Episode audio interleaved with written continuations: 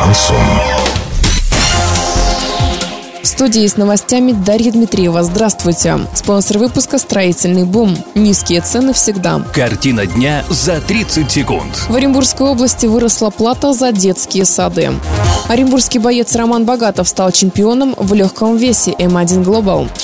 Подробнее обо всем. Подробнее обо всем. В Оренбургской области выросла плата за детские сады. В некоторых городах и районах сумма не меняется, в некоторых возросла. С 2015 года по нынешнее время плата за детский сад в Оренбурге выросла на 165 рублей. В Орске эта сумма за 4 года не изменилась и составляет 2284 рубля. Кстати говоря, жители Орска платят за детский сад больше, чем все остальные жители Оренбургской области.